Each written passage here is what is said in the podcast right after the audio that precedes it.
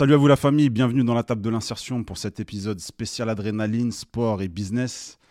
Mon invité aujourd'hui est un entrepreneur, businessman, six fois champion du monde de kickboxing. J'ai nommé euh, Cyril Benzaken. Bonjour euh, à toi. Salut Arthur. Comment vas-tu? Ça va très bien, merci. Euh, comme tu le sais, moi, j'aime aborder du coup le processus avant d'aborder justement le présent. Et euh, j'ai envie de démarrer rapidement. Dis-moi un petit peu qui était le, jeune Cyril, euh, du coup, dans sa période un peu jeunesse, etc.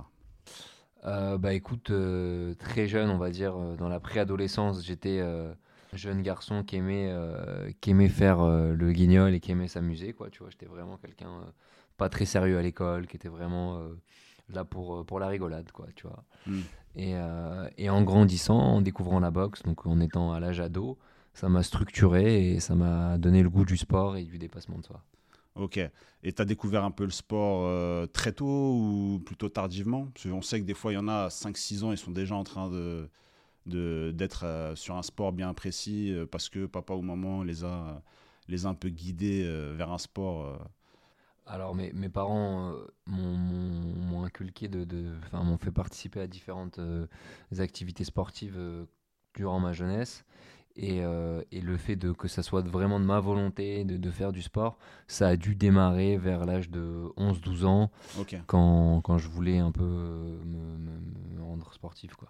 Ok, parce qu'en plus j'ai lu, en préparant l'entretien, que euh, enfin tu disais que tu étais obèse à 12 ans. Alors, à 12 ans, je sais plus, mais en tout cas, jeune jusqu'à 10 ans facile, j'étais en surpoids, euh, limite, peut-être pas obèse, mais j'étais vraiment bien portant. Euh, et, du coup, qu'est-ce qui a fait que tu as voulu démarrer euh, la boxe? C'était dans un but de quoi? De, de se raffermir, de, de, maigrir, de se muscler Alors, quand j'ai démarré la boxe, j'étais déjà. En fait, si tu veux, j'ai commencé le sport euh, un peu avant de démarrer la boxe. Et avec la croissance, j'étais fin quand j'ai commencé la boxe. Mais la boxe, je l'ai commencé dans l'envie de, de, de, faire un sport de combat, d'avoir confiance en moi, de, découvrir vraiment une activité de sport de contact. Ok. Est-ce que tu as eu, euh, en tout cas dans ta jeunesse, est-ce que tu as eu un modèle, une figure, tu vois, euh, quand tu as démarré ce sport Est-ce que tu t'es pas dit, euh, j'ai envie d'être comme ce boxeur Ou il n'y a pas eu un événement précis là qui t'a fait. Il y a eu deux choses. Il y a eu la, personne qui m'a enseigné la boxe, qui est un, un immense champion qui s'appelle Aurélien Duhart, qui lui aussi était un peu une, euh, une, figure particulière de ce sport parce que euh, il était à la fois champion de, de, boxe et il avait été mannequin parce qu'il était grand, etc. Donc sûrement qu'il m'a, j'ai eu envie de faire des choses un peu comme lui. Et mais vraiment la, la figure qui m'a vraiment inspiré euh, en tant que en tant que champion de boxe, c'était un personnage fictif, c'était Rocky. Et quand tu regardes du coup euh, ce film, qu'est-ce qui te qu'est-ce qui te plaisait chez Rocky? Parce que c'est vrai que c'est une personnalité. Euh, bah, ce qui me plaisait, c'était le, le, dépassement de soi, euh, le fait que c'était difficile et, et, et, du coup ça me poussait à, à, me dépasser, à me défoncer. Ok. Et quand tu arrives du coup là, tu, tu démarres la boxe. toi en parallèle, les études, tu y allais, mais étais, enfin, tu, tu, disais là il y, y a cinq minutes que c'était pas non plus la priorité. C'était quoi la trajectoire scolaire pour, euh, pour switcher un petit peu après sur, euh, bah, la carrière? En fait, euh, quand je commence la boxe, les, les...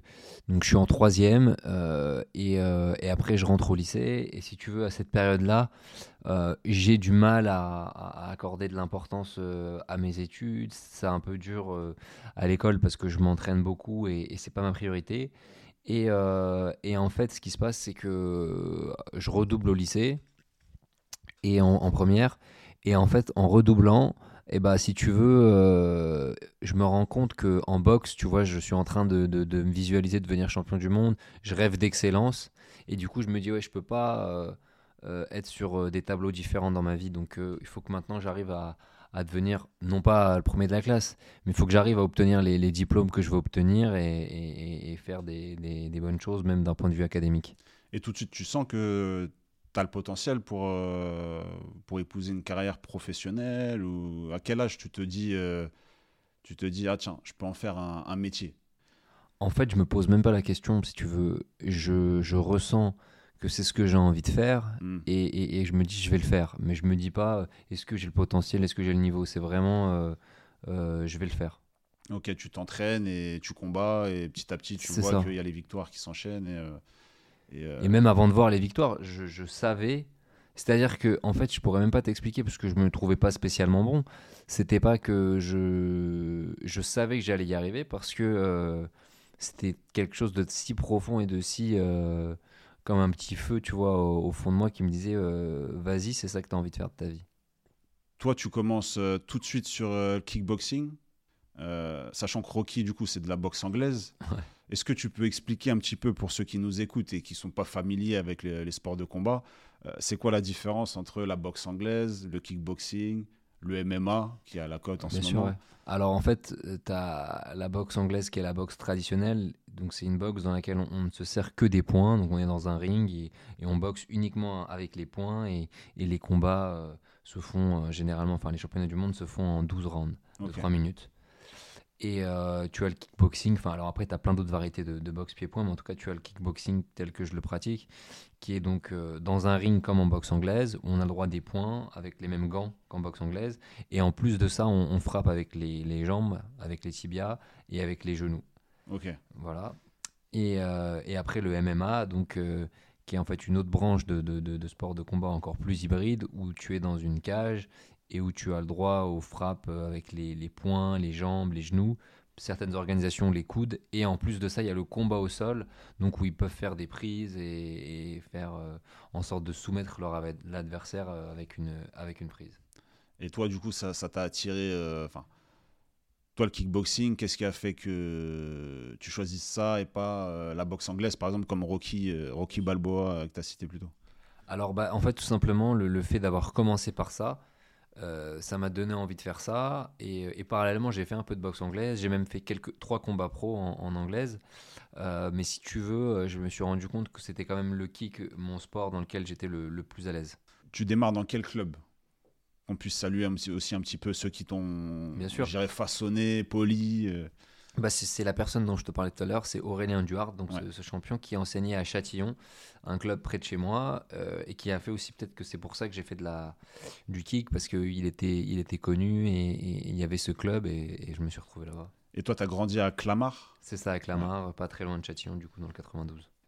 Toi, pour commencer à aborder un petit peu la, la carrière euh, de boxe, hein, euh, t'es amateur jusqu'à quel âge? À quel âge tu combats entre guillemets sans, sans, but, euh, sans but professionnel, même si tu nous as dit plutôt que, que ça s'est fait au fil de l'eau et que. Bien sûr. Alors, en fait, en combattant en amateur, j'avais des, des- Je savais que j'allais combattre euh, euh, de manière professionnelle puisque je, je voulais devenir champion du monde. Donc, pour moi, ça allait de soi que j'allais passer pro rapidement. Mm. Après, le mot pro est un leurre parce que dans mon sport, en fait, on va dire euh, tu as le niveau pro parce que c'est- comme un niveau, mais ça veut pas dire que tu es professionnel du sport au sens euh, tu es en vie. Tu vois, il y a énormément d'athlètes qui sont des athlètes pros, mais qui, ne vivent pas de, leur sport parce que les primes de combat sont trop basses, c'est parce qu'il n'y en a pas suffisamment, etc. Donc euh, la, la, dé- la dénomination pro, elle est un peu particulière, c'est plus en termes de niveau. Si tu parles en termes de, de, quand est-ce que j'ai commencé à en vivre pleinement, bah, c'est quand j'ai euh, fini mes, études et que j'ai commencé à, à, me dire c'est ça que je vais faire à 100%. Et grâce à, à tous, tous les à côté, le sponsoring, etc., j'ai pu en, vivre à 100%. Ouais, parce que justement, on va, on va y venir sur, sur les études. J'ai vu que tu as un parcours plutôt classique euh, jusqu'au bac. Et dès que tu amorces, du coup, euh, les études supérieures, là, tu, euh, tu croises la route euh, d'une école bien connue euh, où tu vas faire carrière et tu vas même bosser après à leur côté. Paris-Dauphine. Comment ça se comment ça s'est comment ça s'est construit du coup ton, ton la fin de ton parcours scolaire en tout cas sur cette branche là En fait, je rêvais d'e- d'e- de- de- d'excellence au niveau de mon, de, de- de mon parcours sportif. Hmm. Et, euh, et je me suis dit, bah, il faut que l'excellence soit aussi euh, en dehors. Et c'est comme ça que, que j'ai voulu aller à Dauphine, parce que je voulais faire du marketing, etc. Et, euh, et donc, je suis rentré à, à- à Dauphine donc dans une filière un peu particulière qui se prêtait bien à mon profil, puisqu'ils avaient créé une, une licence en un an pour les, les gens qui ont un niveau de bac plus 2, Ouais. de, qu'ils appelaient ça de sportif de haut niveau. Et donc, on avait un emploi du temps très aménagé. C'était c'était vraiment la détente, les vacances. Hmm. Donc là, j'ai validé mon année facile. Et après, je voulais poursuivre à Dauphine, parce que maintenant que j'avais un pied dedans, je me suis dit maintenant, je bouge pas. Et en fait, on s'est tous fait recaler euh, toute la promo parce que euh, considéraient qu'on n'avait pas le niveau suffisant pour intégrer les, masters. Et, euh, et c'est alors que je me suis dit, bah écoute, je vais prendre rendez-vous avec la directrice de- de toutes les licences pour lui proposer de me faire redoubler, mais dans le parcours classique, donc là où il n'y a plus d'em- d'emploi du temps ménager avec les étudiants euh, classiques, quoi Hmm. pour intégrer plus tard les masters si je, si je valide mon année. Et donc, c'est ce que j'ai fait en licence de gestion, puis master marketing, et, et enfin, j'ai fait un master en, en entrepreneuriat. Et euh, master entrepreneuriat, du coup, tu l'as à partir, enfin, à quel âge? Pour situe un petit peu. euh, Euh, je l'ai à 25 ans. Ok. Donc 25 ans. Pourquoi d'ailleurs le marketing et l'entrepreneuriat? Tout de suite, tu- nous évoquais le fait que bah, pour en vivre, ça pouvait être. euh, Enfin, c'était pas simple. Euh, en tout cas, sur, euh, sur, sur le style, le type de, de euh, te concernant. Est-ce que c'est un hasard que tu fasses du marketing et de l'entrepreneuriat en parallèle de tes études ou tout de suite tu as, voulu découvrir un petit peu les coulisses aussi bah, du business et, pouvoir anticiper un petit peu Alors, euh, c'est pas un hasard, en fait. J'ai choisi le marketing au début parce que j'étais conscient qu'il fallait que, que j'apprenne comment, euh, comment vendre, comment mettre en valeur euh, mon parcours, un sport euh, qui n'était pas forcément très démocratisé. Et donc, je me suis dit, voilà, le, marketing s'y prête bien. Et une fois que j'ai fait cette première année en marketing, j'avais pas envie de me spécialiser encore plus en marketing parce que je voyais pas l'in- l'intérêt par rapport à, à ce que j'avais en tête. Et comme je me suis rendu compte et j'ai réalisé que je travaillerais pas pour, pour quelqu'un, ben, je me suis dit assez naturellement, ben, je vais travailler pour moi. Dans tous les cas, je vais, entreprendre. Donc, euh, je vais faire un master entrepreneuriat pour, euh, voir, rencontrer des profils de, gens qui ont fait leur parcours. euh, Et parce que c'est vrai que quand on pense carrière, on pense carrière très courte. Notamment dans la boxe où on n'est pas forcément pro à, à 18 ans ou 19 ans, comme c'est le cas dans le football hein, notamment. Euh, un des sports, enfin le sport où justement on, on devient professionnel euh, le- assez tôt. Euh, carrière courte, c'est à peu près combien de temps une carrière pro dans la boxe en général, hein, si tu devais faire une moyenne entre tout. Je dirais, c'est pas si court que ça parce qu'en fait, la durée de vie est quand même, elle est longue, mais tu as raison, elle démarre souvent un peu tard. Je dirais que c'est entre 10 et 15 ans, tu vois, quelque chose comme ça. Et euh, 15 ans, c'est plus la moyenne qui prend soin de son corps très tôt, Ouais, qui arrive ça, à. Exactement. Ok. Euh, toi, aujourd'hui, tu as 34 ans. Euh, comment tu. Enfin, avec la boxe, tu es champion du monde à partir de quel âge? Euh, à partir de 26 ans. Ok. Donc, pile poil, enfin, période où tu, tu valides un peu tes diplômes. Et c'est là, à ce moment-là, où tu es à 100% dedans. Et, parce que forcément, si tu me dis que la licence, c'était pour les sportifs, du coup, bah, horaire aménagé, etc. Hein, comme tu l'as dit, un peu tranquille, un peu sport-études. Euh, Est-ce que tu as senti vraiment un gap, toi, au moment où tu as été diplômé et la suite logique derrière avec euh, le nouveau statut de champion du monde ou... Non, en fait, il n'y a, pas eu de différence parce que je me suis structuré donc, euh, en tant qu'homme avec ce, ce- ce double parcours où j'ai étudié et j'ai à l'entraînement. Mm. Donc j'avais, je me suis habitué à faire plusieurs choses en même temps. Et du coup, en fait, ça a été assez naturel pour moi de, d'entreprendre et de, et de boxer. Ouais. Tu vois, d'avoir différents projets euh, au cours de mes journées. Ce que je me souviens, c'est que par exemple, quand je partais euh, en camp de préparation, par exemple en Thaïlande ou quoi, Mm. bah, c'est vrai que je m'emmerdais vite parce que le fait de faire que de l'entraînement ne me suffisait pas. Ouais. Et tu avais besoin du coup de, de l'aspect un peu euh, Intellectuel, peut-être, de choses, ouais, stimulation intellectuelle. Quand toi, tu arrives à, à boxer, à devenir champion du monde, est-ce que enfin, est-ce que c'est via des promoteurs? Est-ce que c'est euh, via ton équipe à toi? Euh, comment, comment ça s'est passé, tu vois, pour amorcer du coup, euh, sachant que derrière, toi, tu as quand même été six fois champion du monde au total. Donc, je pense que c'est pas un hasard aussi. Mais est-ce que l'entrepreneuriat t'a permis de d'apporter ta pierre à l'édifice dans le business de la boxe Bien sûr. d'un Ouais, point de vue personnel aussi, hein, parce que je sais que j'ai vu aussi dans un article où tu évoquais Mayweather, euh, sa capacité à se promouvoir solo, à organiser solo, à investir solo sur lui-même.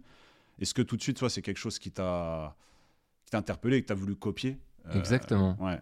Exactement, c'est vraiment en, voyant euh, ces équipes d'athlètes de, d'athlètes comme ça, comme Mayweather ou Mormec en, en France, qui le mm. faisaient bien, qui, qui, ont fait de l'autopromotion et, et où je me suis dit, ils ont raison, parce que moi je me rendais compte, tu vois, quand, quand je boxais pour d'autres promoteurs, de, du montant que je leur amenais en, en, par exemple en place ou en choses comme ça. Et je me disais, c'est dommage parce que je pourrais peut-être le faire pour moi et, et, même calibrer un événement tel que je l'ai en tête, tu vois, le rendre plus beau sur certains aspects. Enfin, vraiment le faire à, ma sauce et designer euh, un peu la boxe telle que je la voyais euh, dans ma chambre quand je, quand je rêvais de devenir champion. Et du coup, euh, c'est ça qui m'a poussé à, à entreprendre. Ouais, parce que ça veut dire que le promoteur, c'est lui qui gère, enfin, comment dire, jusque dans la mise en scène, etc. C'est lui qui décide de tout. Et le boxeur, finalement, il est, il est là juste pour boxer. Et gagner son combat. Bien sûr, c'est ça. Et toi, à, quel moment, du coup, tu amorces sur ce, justement ce côté un peu entrepreneurial dans la boxe pour La dernière année euh, d'études. Donc, ça veut dire quand tu es devenu champion du monde, tu avais déjà amorcé euh, de cette façon-là. Ah, génial. Comment tu as pu, du coup, switcher pour que ça parle peut-être aussi à d'autres boxeurs, hein, parce que je sais que tu es, pas mal suivi, je pense, par le monde de la boxe hein, également. Euh, comment tu as, as, réussi à, passer de l'autre côté Est-ce que pour toi, le réseau, il a été important? Bah, Évidemment que le, réseau il a été important. Il s'est construit au fur et à mesure des, des années. Et, euh, et, au début, par exemple, quand j'étais à Dauphine, je me dis bah, le réseau Dauphine, finalement, c'est un réseau que j'ai pas du tout bénéficié pendant 10 ans, qui a commencé à arriver très tardivement. Tu vois. C'est dû à quoi, tu penses? Je sais pas. T'as pas, pas plus euh, calculé que ça euh? Ouais, j'étais, j'ai peut-être pas plus calculé que ça à ce moment-là. Peut-être que le, on va dire les, les alumni, c'est-à-dire les, anciens de, de, Dauphine qui ont fait des belles carrières, ils, ont attendu que moi je fasse peut-être des résultats, d'avoir une plus grande aura pour me, me valider, j'en sais rien, et me, me, mettre à leur côté. En, en, tout cas, euh, aujourd'hui, euh, je suis dans, dans, dans, ces, dans ces réseaux, et c'est vrai que le métier que j'ai développé finalement, euh, et que je me rends compte parallèlement au sport, ça a été un peu de, relations publiques et de, de de, de, réseauter, tu vois, avec différentes euh, populations, différents univers, qui m'ont permis euh, ben, d'animer différents projets. Et euh, en termes de projets, du coup, toi, tu es, revenu un petit peu à Clamart, là où tout a commencé, enfin Châtillon. Est-ce que tu as monté des, des projets, des projets, du coup, dans ta ville où tu as pu grandir, etc. Non, le, le, premier projet que j'ai monté, c'était dans ma fac, où on a organisé un, un, un combat dans le grand amphithéâtre de, de, Dauphine et, et où c'était un, c'était un succès, tu vois. J'avais, je me rappelle, donc c'était mon stage de fin d'études hmm. et c'était un stage d'étudiant auto-entrepreneur et où je me suis rendu compte que bah, j'avais passé six mois à, bosser sur un projet qui me plaisait, qui était ma passion. Hmm. J'ai fait mon combat. Et après, quand je regardais les, les, combien gagnaient les, autres étudiants en stage, je voyais que j'avais mieux gagné ma vie qu'eux. Et donc, je me suis dit, bon, bah, c'est cool, c'est ça que je veux faire. quoi. Et du coup, c'est là où après tout s'enchaîne. Après, bah, après voilà, j'ai ma boîte, je, je fais euh, des événements de plus en plus gros euh, et, et, voilà. Et tu organises du coup des événements aussi pour d'autres boxeurs? Bah, Alors, il y a, y a d'autres boxeurs. En revanche, le, le, talon d'Achille de, de, de l'organisation que j'ai créée, c'est qu'elle est pour l'instant basée sur moi. Et tu vois, par exemple, j'ai eu une blessure euh, l'année dernière qui m'a contraint d'annuler un événement. J'ai voulu le maintenir sans être sur la carte. Euh, et, en fait, on n'a pas réussi parce que les partenaires, les, les, les, les, droits télé, etc., ils changeaient. Et du coup, ça c'est pas que ça s'est effondré, mais c'était pas possible. Donc, en tout cas, ce métier-là, pour l'instant, je le fais euh, parce qu'il est basé sur mon image et c'est moi qui la gère, etc. Il n'est pas prêt de, de, de, se faire sans moi. Ok, oui, c'est ultra dépendant. voilà, comme tu l'as dit, blessé, pas là, mm. ou dans les tribunes, dans les gradins. Forcément, derrière, il n'y a plus de c'est ça. il n'y a plus d'intérêt, en tout cas pour les sponsors, etc. Exactement. Euh, j'ai vu un petit peu sur, euh, sur ton profil, euh, via les, différentes interviews que tu as pu donner, que bah, tu étais boxeur, entrepreneur, businessman, hein, mais aussi du coup modèle. Ressemblait du coup, pas forcément Rocky pour, le, pour ce qui est modélisme, mais du coup ton, ton premier entraîneur. Alors en fait, ce qui s'est passé, c'est que très jeune, je, j'ai une, enfin très jeune, en, commençant la boxe, quoi, euh, ça faisait euh, peut-être 2-3 ans que je combattais. Hmm. J'ai euh, une amie d'enfance qui faisait de la, de la danse qui me dit voilà, moi j'ai un book et, et, hum, on, a des propositions grâce à ce book, parce qu'on a des images. euh, tu devrais le faire parce que la boxe, c'est graphique. Bon, et moi je me dis, bon, t'as raison, pourquoi pas, c'est une nouvelle... euh, Quand on fait des propositions, généralement je dis, moi je suis un yes man, tu vois, je dis, ok, allez. Et, euh, et donc, Banco, je crée mon book. Je me rappelle le premier shooting, j'étais parano, j'avais rendez-vous avec le photographe, je me suis dit, ça se trouve, il va me droguer, tu sais, je, me, je, je connaissais pas, c'était vraiment un truc tout nouveau. Et donc, je fais, je donne, du, je donne de ma personne et de mon temps euh, gratuit, tu vois, je fais des photos qui, qui m'apportent rien, mais bon, juste pour avoir de la, de la matière. Mm. Donc, comme, euh, comme dans chaque chose, de toute façon, c'est en semant que- qu'on qu'on récolte. Et donc, je, euh, je fais ces, ces- ces différents shootings et de fil en aiguille, avec une, en ayant une banque photo un peu plus importante, je commence à être contacté pour faire une, une petite campagne. euh, la première pub que je fais, c'était pour la marque eBay, tu vois, je me souviens. Mhm. Et, euh, et je vois les montants, c'était incroyable. Et en plus, j'ai pris du plaisir, j'aimais ça, tu vois, j'aimais ce côté un peu image. Et du coup, bah, de fil en aiguille, j'en ai fait de plus en plus. Et on va dire, j'ai compris après, grâce, euh, enfin, au travers de, de- de- des rencontres avec les journalistes, que en fait, c'était euh, un point de, de- de- de- de ma personnalité que, que j'aimais, mais qu'il fallait pas délaisser parce que c'était aussi vendeur et que c'était, ça prenait en contre-pied de l'image que l'on avait du, du- du sportif et notamment du, du boxeur. Ouais, du boxeur qui, euh, qui est là juste pour boxer et le promoteur s'occupe de tout, en tout cas le manager. Toi, tu as voulu un peu avoir cette. Enfin, je sais pas si on peut appeler ça vision 360. C'est ça, exactement. Ce qu'aujourd'hui ont presque tous les jeunes parce qu'il y a les réseaux sociaux. Tu Ouais. vois, il y a Instagram qui n'y avait pas à, l'époque. Toi, à l'époque, du coup, on parle de quelle année? Parce que pour que ça nous parle tout de suite. euh, Bah, Là, t'as parlé parle d'eBay de Quelle année euh, je, je, je sais pas, c'était. euh, il y a 10 je ans. dirais. ah ouais, facile. Non, non, plus de 10 ans. Non, non, non, plus de 10 ans. Ah oui, donc devait- quoi, les réseaux sociaux nés en total, quoi. quoi, ouais, ouais. Non, ça devait être vraiment. pour te donner une idée. 2000 Ouais, c'était en, je sais pas, 2009, 2010. Ok. Ouais, 2010. donc, euh, 2010, 2000 ah, ça a commencé en 2010, les, les premiers projets comme ça. ouais, donc un, un, un bail, quoi. Ouais. Un bail, un bail. Là, pour arriver un petit peu sur, euh, sur la boxe, sur l'aspect un petit peu mindset aussi, hein, parce que ça, ça nous intéresse, euh, qu'est-ce que tu mets en place dans la préparation que tu mets en place dans ta vie de tous les jours?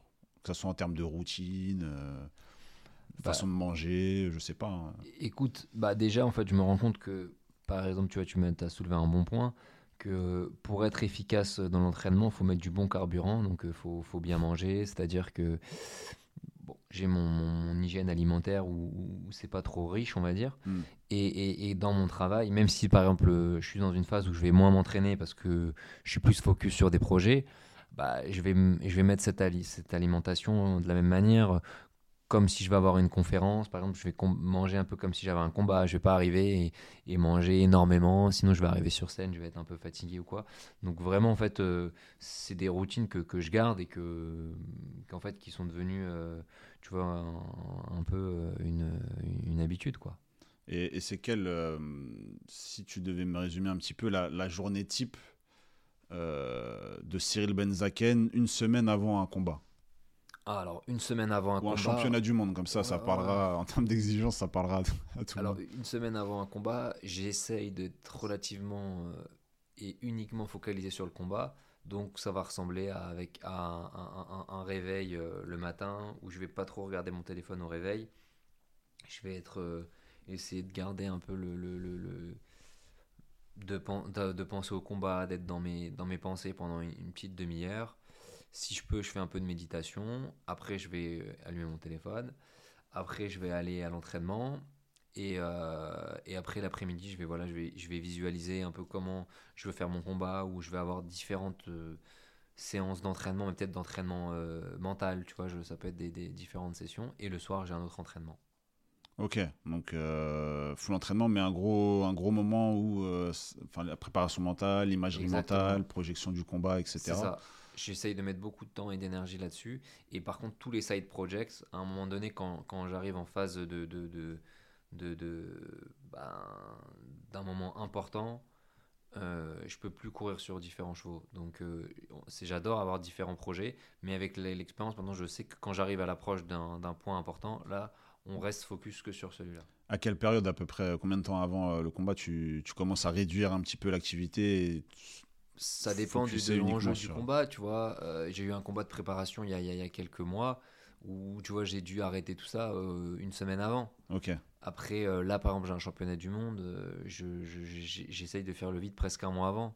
Après, j'ai encore un petit peu de choses, mais, mais ça reste très. ça reste cool, quoi. Ouais, parce que là, le combat qui arrive le 8 février, t'es toujours, enfin, t'es le champion du monde en titre. Lui aussi, parce qu'en fait, c'est une, une réunification, une unification de deux titres. Donc, on. Champion vs champion, quoi. Ok, donc ça veut dire kickboxing, euh, il y a combien de catégories constituées un petit peu? Parce que là, du coup, il y a unification donc, euh, de deux ceintures. Bah, il y a, y a, trois, il y a trois, trois ceintures qui sont reconnues par le ministère des Ok. Sports. Après, il y en a, il y en a plein d'autres, hein, Ouais. mais qui sont pas reconnues. Ok, ça veut dire là, en gros, celui qui gagne, il récupère, euh, il récupère la, la ceinture en face, il en a deux. euh, ok. Et, euh, et du coup, ça serait une septième, euh, septième couronne, septième Exactement. ceinture. euh. faudrait que je vois aussi, pour, d'ailleurs, pour la billetterie, faudrait que je vois pour, récupérer deux, trois places là et, et, et passer de voir. Je rappelle le 8 février. Où est-ce qu'on est Enfin, c'est quel gymnase? Donc, c'est euh, pas dans un gymnase. Ah, pas, euh, c'est- Quel gymnase?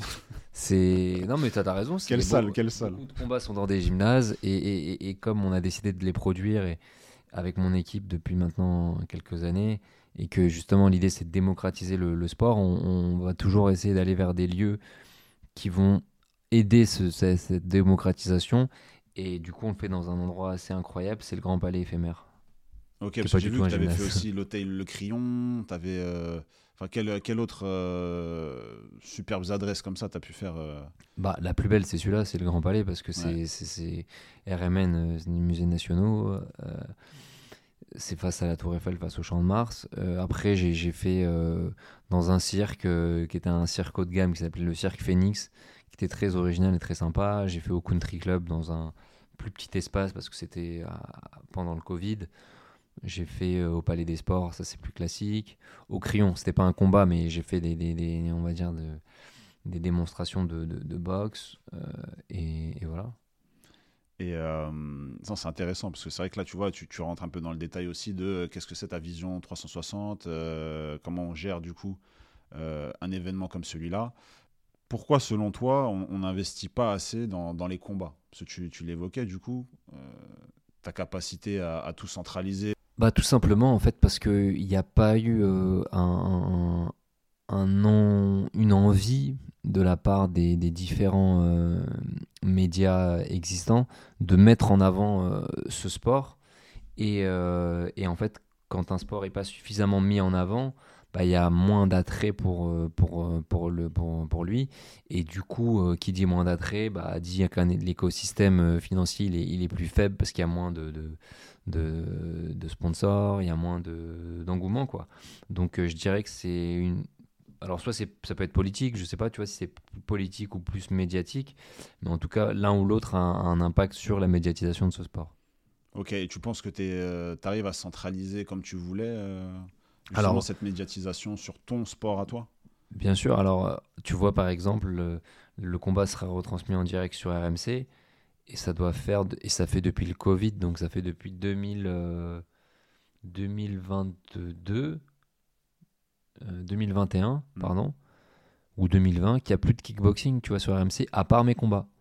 Et, et- et du coup, bah, ça me fait de la peine, parce que bon, c'est flatteur, hein, c'est- Oui, c'est centralisé sur toi, mais comme tu l'as flatteur. dit, tu veux démocratiser. mais en même temps, euh, c'est dommage parce que j'aimerais qu'il y en ait plus, j'aimerais qu'il y ait d'autres chaînes, j'aimerais qu'il y ait. Voilà. euh, et et- et c'est vrai que c'est pas suffisamment mis en avant. Ok. Euh, toi, si on devait aborder un petit peu le l'après-carrière, qu'est-ce que tu. Enfin, comment tu te vois, toi, euh, au moment où tu arrêtes ta carrière? Parce que je pense qu'en tant qu'athlète de haut niveau, bah, cette adrénaline, euh, voilà, c'est ces objectifs euh, fous que vous avez à chaque fois, que ce soit pour la pesée, euh, pour le combat, euh, toute la préparation mentale qu'il y a derrière tout ça. Euh, tout ça, va, tout ça disparaît. Est-ce que toi, tu es, préparé à ça? Euh, ouais, je pense que je suis préparé parce que j'ai déjà eu la chance de, de faire euh, et d'avoir commencé à amorcer pas mal de projets autour. Donc, euh, donc je pense que je serai prêt. Après, je ne le serai que quand je le vivrai. tu vois, Ouais, si, ouais, c'est toujours si compliqué. j'ai le blues de, de- de- de- d'être moins sous le feu des projecteurs, etc., ça, je ne sais pas comment ça, ça réagira dans mon corps, mais, mais en tout cas, je pense que j'ai préparé quand même le terrain.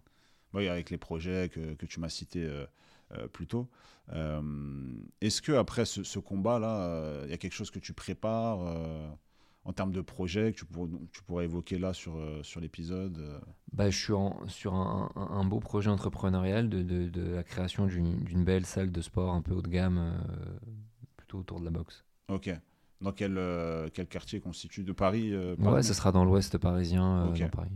Quel conseil, toi, tu donnerais, à, tu donnerais aux, petits, aux jeunes, aux moins jeunes, en tout cas les plus jeunes que toi? Qu'est-ce que tu, tu donnerais comme conseil, toi, aux futurs grands de, du sport?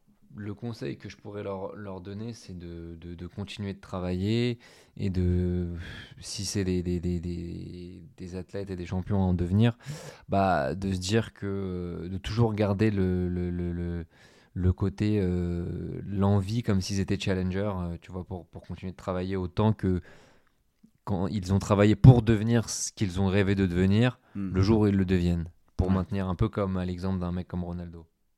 Talentueux, mais à côté le travail. Euh, qu'est-ce que je peux te souhaiter, toi, pour, pour ton combat le, 8 février? Bah, Tu peux me souhaiter une belle victoire. Ouais. Et, euh, et tu peux me souhaiter euh, de, de libérer tout, tout mon potentiel et, et d'oser faire ce que j'ai envie de faire. Ok. Merci à toi, Cyril. Merci, Arthur. Pour, pour cet épisode. Merci à toi de, de, nous, de nous avoir détaillé euh, un petit peu euh, ta vision euh, de la boxe, l'entrepreneuriat, le scolaire aussi, qui a été une part très importante et qui l'est encore actuellement pour toi. Et j'espère du coup bah, te, voir, te voir boxer et pouvoir échanger à l'avenir avec, toi sur, sur, des projets communs. Merci à vous la famille et je vous dis à très vite. Ciao ciao.